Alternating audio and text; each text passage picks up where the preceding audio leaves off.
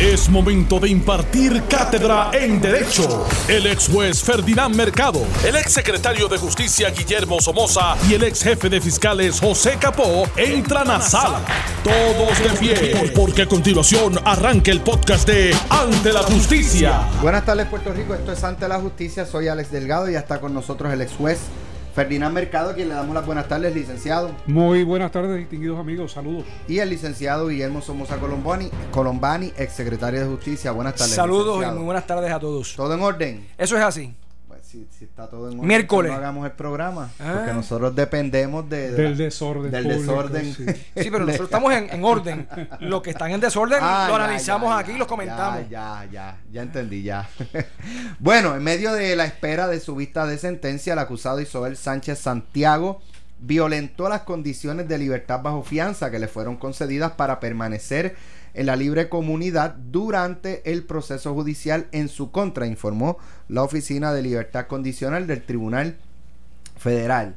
La información consta en el expediente del caso en la corte desde el 27 de enero, aunque por tratarse de un documento sellado no es tan clara cuáles fueron las condiciones que presuntamente violentó. Tras declararse culpable en agosto del 2019, en el caso por contrataciones fantasmas en el Capitolio, a Sánchez se le permitió permanecer bajo las mismas condiciones de libertad bajo fianza hasta su vista de sentencia pautada para el 6 de febrero próximo.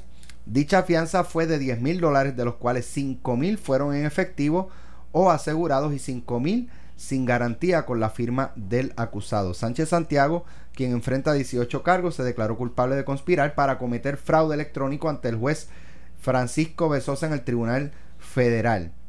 Luego de que su defensa legal llegara a un acuerdo con la fiscalía que incluyera la eliminación de cargos. La fiscalía recomendó en el acuerdo de 4 a 10 meses de cárcel para el acusado, pero la defensa solicitó una pena de libertad condicional, lo cual era, eh, o para lo que era el acusado elegible, eh, al menos hasta el momento en que se declaró culpable. Ferdinand. Pues mira, eh, aquí lo que sabemos es que hubo una violación de condiciones, que hay un informe que el tribunal tomó conocimiento de ello y que todavía no ha actuado sobre esa violación de, condici- de condiciones.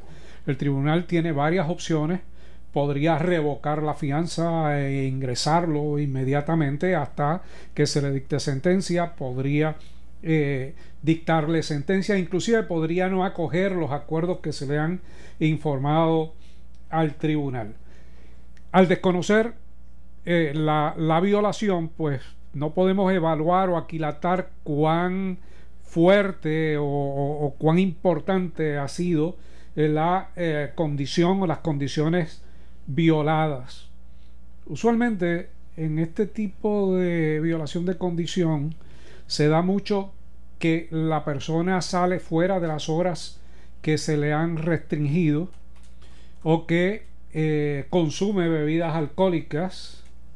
Esas son básicamente las dos que, que más se violentan. Si es una persona que eh, consume también sustancias controladas, usualmente no puede aguantar y, y violenta eh, la condición. Pero, como te digo, no sabemos cuáles fueron las condiciones que se violaron en este momento. El tribunal pues ya tomó conocimiento y ya sabremos cuál es el curso de acción que tomará. Somoza. Ciertamente, el juez Francisco Besosa es muy conocido por ser una persona que no se deja llevar necesariamente por los acuerdos entre el Ministerio Público o la Fiscalía Federal y la defensa. Eh, la defensa no solamente eh, pudo otorgar 10 mil dólares, de los cuales 5 eran asegurados, que significa asegurado, que tuvo que haber entregado o el dinero líquido en efectivo o también una, una garantía, ya sea una casa, una propiedad, un inmueble y la otra meramente por su firma. Así que en esencia lo que estaría perdiendo eh, serían 10 mil dólares, aunque no reza cuáles son las condiciones en adición a las establecidas por Ferdinand en torno a- al horario y bebidas alcohólicas, también no puede viajar, a menos que sea con el permiso, eh, no puede estar con personas de dudosa reputación, eh, tiene que estar eh, con personas que sean acorde con, con las guías establecidas y tampoco puede usar sustancias controladas. Habiendo dicho eso, el acuerdo con el Ministerio Público es de una libertad condicional, pero el Ministerio Público estableció y la recomendación fue de 4 a 10 meses en libertad condicional, ¿verdad? Eh, expresada, pero el juez, si el juez no acepta, no acoge esas recomendaciones, son delitos que puede tener hasta 20 años en sus costillas. ¿Y cuáles son estos? Bueno, incluyeron robo de identidad grabado, fraude y conspiración. Pero como no tenemos más información que la debida, solamente lo vamos a dejar ahí porque hace falta más carne, más sustancia para poder entonces analizar a qué se pueda tener y, cómo, le puede afectar. Pero pregunto, no, eh, o sea, la fianza es para garantizar la comparecencia de el, acusado eh, a, corte, ¿no? Correcto. Eh, y esa garantía está por, por la violación de alguna condición, eh, pues puede ser que no, no comparezca. O sea, puede ser, ¿sabes por dónde voy? Acuérdate que estamos en la federal, que no necesariamente es un derecho a la fianza. El juez puede cancelar, puede no otorgarte el derecho a fianza y, ordenar que te encarcelen. por el incumplimiento de las condiciones que no sabemos cuáles son. Por eso establecí que hasta donde tenemos, ¿verdad? Para no especular, es lo que si, es, si, es, para garantizar que tú vayas, bueno, pues este violaste la condición, vas para adentro. Bueno, pero, ¿sabes? No es que eh, se escapó, o sea, el dinero pues devuélvelo, es lo que uno pensaría que debe hacer el tribunal. Eh, pues, ya lo tiene. Porque... Podría devolverlo, pero podría también confiscarlo por la violación de la condición que se había otorgado y esa fianza estaba en, en, función de, la, de que cumpliera las condiciones. Pudiera estar atado a eso también. Sí, sí, ciertamente. Puedes, es que eh, al, al ser abierta la posibilidad y no tener información sobre cuáles son las condiciones, pues se hace muy, muy difícil tú eh, hacer una determinación. Pero como te dije, el juez podría ordenar la encarcelación rápidamente. A base del incumplimiento de las condiciones que se le impuso para estar eh, en la libertad mientras se dicta sentencia. Bueno, en otros temas, la Comisión de Ética de la Cámara acordó esta mañana de forma unánime eh, recomendar al cuerpo legislativo eh, que se apruebe un voto de censura contra el ex representante eh, Jorge, el representante, debo decir, Jorge Navarro Suárez. Eh, según supo el periódico El Nuevo Día, los integrantes de la comisión concluyeron que se sostenía una querella ética presentada contra el representante por San Juan, Guaynabo y Aguas Buenas, en el que se le imputan o imputaban acciones que atentaban contra el decoro y respeto que debe mantener el cuerpo legislativo. En cambio, no se encontró causa en torno a las alegaciones que levantaron los querellantes Ramón Luis Cruz y José Coni Varela, quienes alegaron que Navarro habría violentado el Código Penal tras protagonizar un incidente en noviembre en la Plaza del Mercado de Santurce. No estiraron el chicle demasiado porque que tú tropieces con un puño, eso no, fue un empujón, ¿verdad? Mira, yo creo que Eso no es, no es violación del código penal, ¿o sí? No, no, no, no. Bueno, por lo que, por lo menos fuera de broma, ¿verdad? Este, por lo, por lo que se ve en los videos, él es el agredido. Correcto. Es, es que hay margen, como dice Billy, para, hay fundamento de los dos lados, pero eh, Obviamente la comisión encontró que había una violación. Al artículo 4 de ética. De ética de la Cámara de Representantes y bajo ese parámetro actuó. Y actuó con algo más allá de una mera amonestación. Estamos hablando de una censura por eh, la acción de un legislador. ¿Qué efecto tiene esto? Pues mira, definitivamente tiene un efecto político eh, contra Jorge Navarro en un momento en que se encuentra aspirando a la reelección.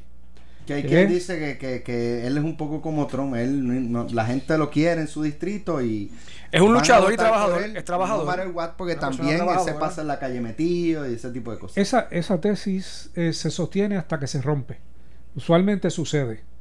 Eh, pero llega un momento en que los electores se cansan y si la persona no se retira, pues le hacen saber su inconformidad. Que es lo que también le pasó a Jorge Santín. ¿Qué le pasó a Jorge? ¿Verdad? Que, que él tenía un estilo que, que, pues lo que se ha analizado es, que la ciudadanía e, incluso su equipo electoral se cansó de ese estilo. Y eso sucede, sucede. Y, claro, pues obviamente va a haber este, eh, imputaciones de que ustedes van a seleccionar a un legislador censurado y él tendrá que trabajar ese escenario, él lo sabe.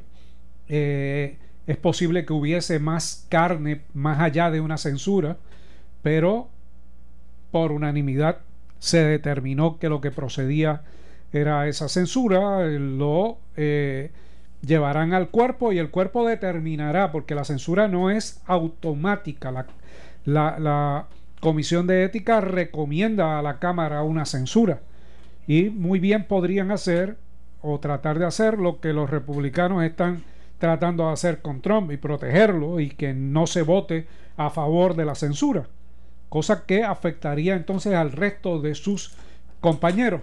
Me parece que eh, Georgie tendrá que vivir con esa censura este escenario político de reelección.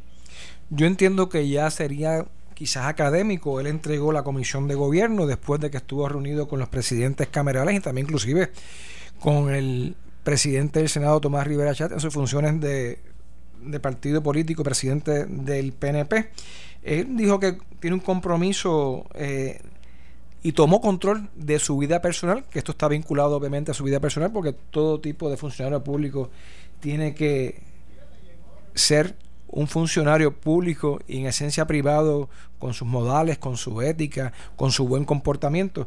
Así que, ¿qué es una censura, Ferdinand y Alex? Que le digan, mira, no vuelvas a hacerlo, te amonestamos, que sea la última vez que lo haces. Pero ya el efecto ya está, tanto político como con la entrega de su comisión y con lo que le requirieron como parte de su rehabilitación y control Oye, sobre eso de la rehabilitación y tomar control de su vida que se ha mencionado tanto, pues uno tiene que creerlo por fe. a menos que te dé la evidencia, obviamente. Pero en el caso del pueblo de Puerto Rico entero, tiene que creerlo por fe, porque no ha habido, no ha habido presentación de evidencia, hay desconocimiento de dónde tomó los cursos de rehabilitación, tratamiento, terapia, cuál fue el tratamiento, cuáles las terapias e inclusive cuál era el problema. ¿Sabemos cuál era el problema? Yo no lo sé. Yo tampoco. Puedo imaginarlo, pero no voy a entrar en eso. Pero, pero, pero públicamente no se, no se ha dicho. Eh, así que cuando él dice que tomó control de su vida, pues habrá que, que creerlo con la misma fe que lo creyeron la primera vez. Oye, siempre habíamos mencionado, por lo menos este servidor había expresado aquí, eh, varios videos en el transcurso de los últimos 2, 3, 4 años. Y también expresábamos que era bien fácil que cada vez que George iba a algún lugar, pues todo el mundo sabía de las circunstancias y podían, ¿verdad?, como cucarlo o molestarlo para que surgieran estas circunstancias. y, y, aquí vamos a hacer un paralelismo con Gerandi. O sea, la, última ocasión que fue el cacerolazo a Gerandi, eh, él se comportó de una manera totalmente diferente a las veces que Georgie ha estado involucrado en ese tipo de actividad. Y yo creo que eh, Georgie pues debe ver eh, ese comportamiento y para una futura ocasión evitarlo, porque la, la, próxima ocasión va a obligar a que sus compañeros actúen de una manera totalmente diferente y no va a ser una censura. Ante esto que expresamos, fíjate que hay un video donde él sale con música de una película de Rocky en un cuadrilátero donde le están poniendo eh, las mascotillas, las guanteletas en, otra en otras palabras. Este, pues, y eso se vincula con todos los altercados que él ha tenido. Y le sacó promoción a esto, pero después al final eso redundó en algo muy negativo, porque confirma todos los eventos, ya sean ciertos o no, que uno puede interpretar cuando en las redes sociales salen los videos que lo involucran a él en circunstancias nocturnas. Oye, ahí... Eh, Estuvo interesante eso de circunstancias nocturnas. Me, me, gustaría tocar con ustedes cuando regresemos esta nueva modalidad de ahora a los políticos y por, por el momento a los del PNP. Voy a pensar que es porque es lo que los que están en el Usualmente poder en este los que están en el poder reciben. pero pero ahora fue Héctor. Martínez que lo, lo- le estuvieron gritando en, en- en un establecimiento eh, y lo persiguieron hasta el carro gritándole. Eh, vamos a hablar de eso cuando regresemos. Estás escuchando el podcast de Ante la Justicia de Noti1630. Bueno, ya estamos de regreso aquí en Ante la Justicia. La semana pasada fue el representante Ricardo Gerandi, Miguel Romero y el licenciado Raúl Márquez que estaban dialogando. Eh, Romero dice que pues él acababa de llegar y se sentó allí a, a saludar y a conversar eh, en, un, en un café en Atorrey. Eh, allí llegaron unas personas eh, con cacerolas, comenzaron a, insultarlos, a, agre- a- a agredirlos verbalmente, hasta que ellos tuvieron que, irse. Eh, pues por lo menos hoy un video que, que fue publicado hace, hace un rato, hace unas horas, en las redes sociales, el senador Héctor Martínez estaba en una de estas tiendas de membresía, eh, ¿verdad? Donde usted tiene una membresía y va y compra. Una eh, membresía anual. Correcto, ya, ustedes saben cuáles son. Eh, y allí cuando se aprestaba aparentemente a pagar, eh, comienza un individuo a gritarle y, y a, a insultarlo de que él fue convicto por corrupción, que él se robó el dinero del pueblo de Puerto Rico y el señalamiento más grave que le hace es que está haciendo compra. No, y que, y Que que está haciendo compra. y que comida. y que come Sí, que come. que cómo es posible que él, que él coma mientras la gente Mira, pasa hambre. Esto es fana- va- vamos a escuchar el audio de, de, esta, de este fanático eh, para que entonces después ustedes puedan entrar a analizarlo porque esto ahora parece que va a ser una, una Entiendo- modalidad. Entiendo ahora que fueron dos varón y después hembra. Vamos a escuchar. Espérese. ¿Tú no fuiste preso por corrupción? ¿Tú fuiste preso por corrupción, verdad que sí? No. ¿No? ¿Tú eres Héctor Martín? Ah, y tú fuiste preso, ¿verdad que sí? ¿Y tú estás comiendo? ¿Y el pueblo? Tú vas a comer, ¿verdad que sí? Ah, ¿y el pueblo? ¿Y por qué tú que fuiste preso por corrupción, tú estás comiendo y el pueblo sigue hambriento? ¿Tú eres loco? Mira, ese loco fue preso por corrupción para que todo el mundo que está aquí lo sepa. Le robó al pueblo de Puerto Rico y todavía come. Y todo el mundo está aquí haciendo fila y él come todavía. Y fue preso por corrupción. Por quien vende patria lo que es. Para que lo sepan, Corillo. Y eso robó mucho. Héctor Martínez está comiendo. Sí, You wanna, tú quieres bregar en inglés? You wanna speak in English? I'll speak a gringo corrupt ass language. comiendo, mira esa comida que se You gonna be good, right? Esa pizza. Let me get a Está piece. pasando hambre, porque la gente está pasando hambre y tú bebiendo vino, que te robaste los chavos de un pueblo entero, ¿tú te das cuenta? Representarte aquí, representarte aquí mientras la gente come y tú comprando vino. O sea, no estás acostumbrado a la gente a los confrontes, pero se van a tener que esperar esto más seguido, porque no es justo, no es justo, no es justo que nosotros estamos aquí mientras ustedes están en fiesta y la gente pasando hambre. Es corrupto. Tiene que estar, debería estar más años preso. Mira, mira, grábale la compra. Mira el país, mira el país vino. Pídale perdón al país públicamente, pídale perdón al país. Pídale perdón al país públicamente. Pídale perdón al país. De hecho, él estaba acompañado por dos personas y en el carrito habían dos botellas de vino. Pero ellos le adjudican que es que Héctor Martínez estaba bebiendo vino eh, mientras el pueblo no come. ¿A quién le importa eso? Número uno. Yo quiero dejar bien claro que yo rechazo y repudio esos comentarios independientemente la justificación y sean a quien sean. Nosotros somos un Puerto Rico donde tiene que predominar la ley y el orden. Si ahora la moda es esa y cada cual entiende que van a tener uno o dos minutos de fama en las redes sociales con respecto a eso. Sí, eso me parece está- más buscando los 15 está en- segundos de fama. Correcto, está entre nosotros ya pararlo. Y número uno, lo que expresan no es correcto. Él no fue convicto por robarse dinero del pueblo de Puerto Rico. Que estudien un poquito allá, ya que van a hablar y ya que van a expresar. Y realmente da tristeza que estemos viendo esto muy a menudo y parece ahora como una imitación monkey see, monkey do eh, continuamente. vamos a enseñarle a nuestro pueblo a comportarse. Mira, eh, este no es el foro. Volvemos a indicar lo siguiente. Este tipo de situación lamentablemente llegó para quedarse, es un desprendimiento del uso de las redes sociales, de la inmediatez del proceso, pero también es parte de, del desconocimiento de las personas que lo hacen. Para esos minutos o segundos de gloria que puedan tener a través de las redes, estas personas que hicieron eso al senador Martínez, porque es senador de Puerto Rico, eh, cometieron por lo menos dos infracciones directas al código eh, penal. Una de ellas, la alteración a la paz.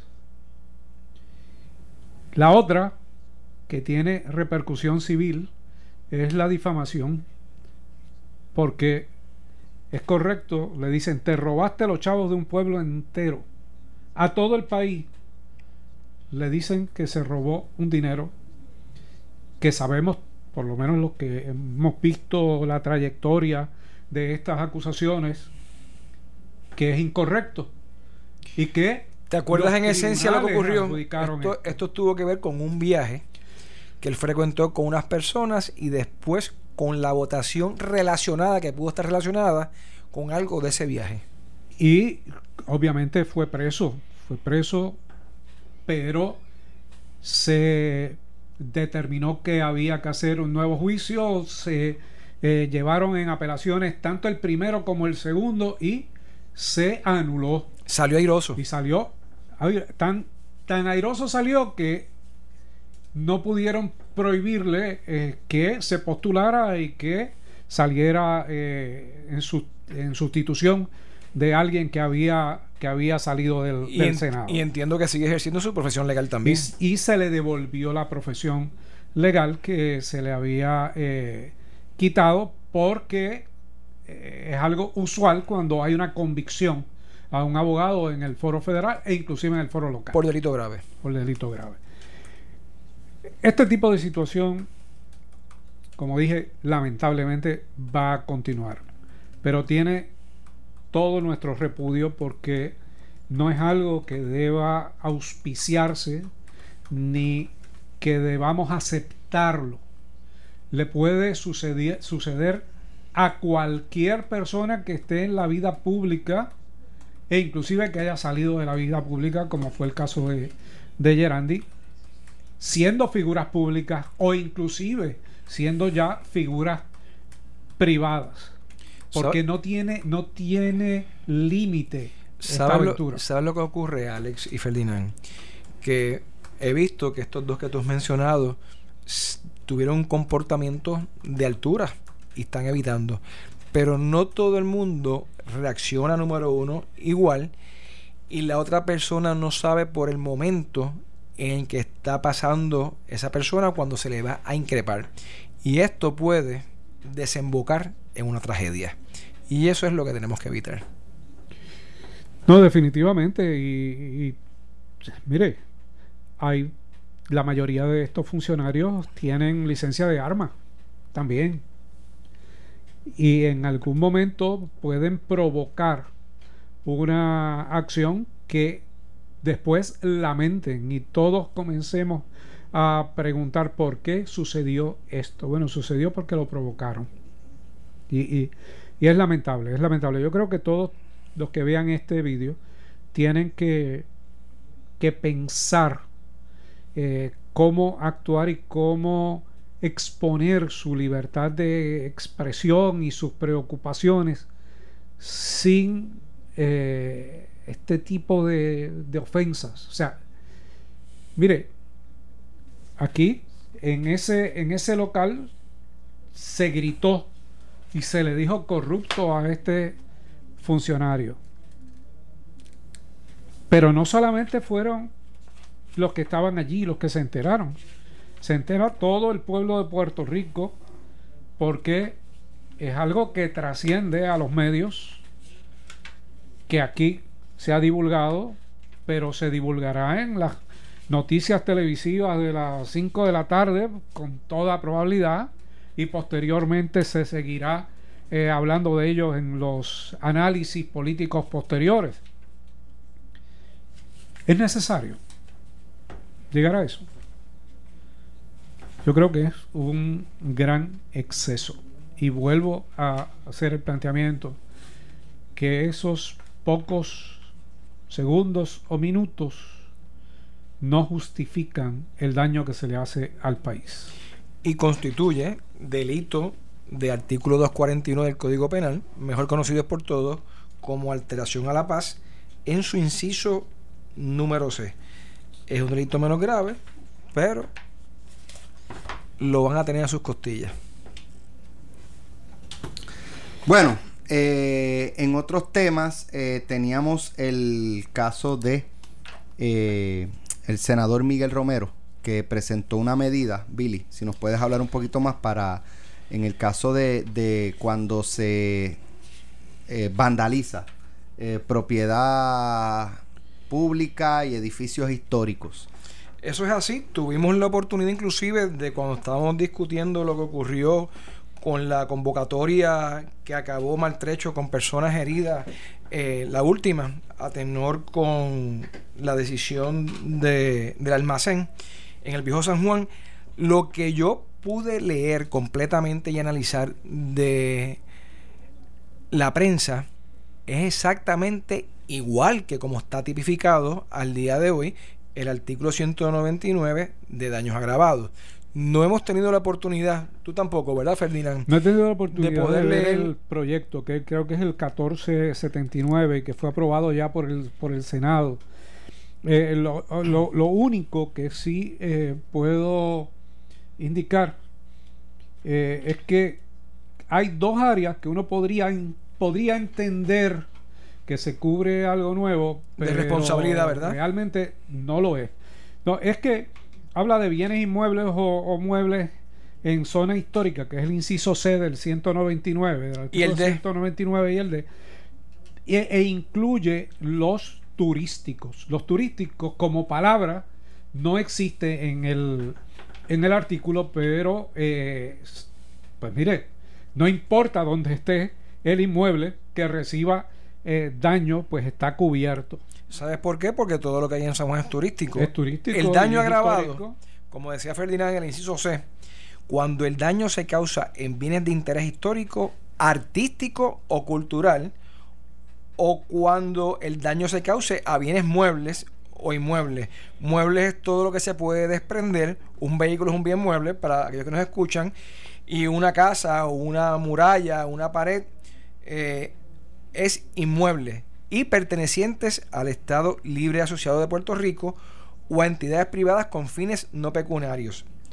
También O se que establece cubre, que cubre la Todo. propiedad pública y la propiedad privada, porque eso ya existe, porque es daño a un bien ajeno, a algo que no le pertenece a uno. Uno puede destruir lo que le pertenece. Y daño es cuando hay una cosa en su estado natural y se destruye, se inutiliza, se altere, desaparece o causa un deterioro. Aquello, como tú bien dices, que es ajeno de una manera parcial, o sea, por ínfimo que sea, se constituye el daño. Y claro, es agravado, y como es agra- es agravado, también dice la noticia que tendrá un término fijo de tres años y actualmente se tipifica en el Código Penal. que es lo que actualmente existe. El- eh, hay otro detalle que, eh, que es el único que no, que básicamente no está en el, en el artículo, que es que la multa, eh, la- no, la multa está, la De multa 10.000 está, dólares. 10.000 dólares 10.000 está. dólares. y está la restitución, pero se propone que sea una restitución por el doble de los daños. Y también habla sobre la responsabilidad de aquella persona que es la que hace el llamado a hacer este tipo de actividad. No sé si lo cubre el, El artículo el- no. el- el proyecto. el proyecto no, lo, no lo cubre. Pero escuché, escuché que estaban pensando en eso y me parece que eso no aguanta un análisis constitucional. No, de entrada, Eh, totalmente de acuerdo contigo. Porque uno es responsable de uno y sus consecuencias, pero no de un tercero o un cuarto. independientemente que tú lo invites a una actividad que está protegida constitucionalmente. Claro, claro. Este, bueno, yo no sé, no sé. eh, nosotros estamos, estamos abocados usualmente a legislar por eh, presión pública, por situaciones específicas y así es que dañamos los códigos. Así dañamos el del 74, que era un, muy buen código. Pero eh, si seguimos poniéndole cositas a los artículos de acuerdo a cada circunstancia que viva Puerto Rico, vamos a terminar con una enciclopedia y volveremos a que no funcione el código penal. Siempre hemos dicho que estamos sobre legislados, pero la realidad es que cuando alguien cerca de uno, a un conocido, utilizando ese mismo articulado que uno puede entender para un hecho en particular, no sea para otro, vemos que la realidad es que puede estar más redactado y se puede aplicar a una circunstancia que las consecuencias realmente no son las que todos deseamos en la intención o el motivo por el cual se legisla. Claro. Bueno, ya estamos en las postrimerías del programa. Mañana regresamos a las 3 de la tarde en Ante la Justicia. Así que pasen todos buenas tardes. Buenas tardes a todos. Buenas tardes. Esto fue el podcast de Noti 1630. Ante la justicia. El único programa en la radio con un Dream Team de expertos en derecho. Dale play a tu podcast favorito a través de Apple Podcasts, Spotify, Google Podcasts, Stitcher y notiuno.com.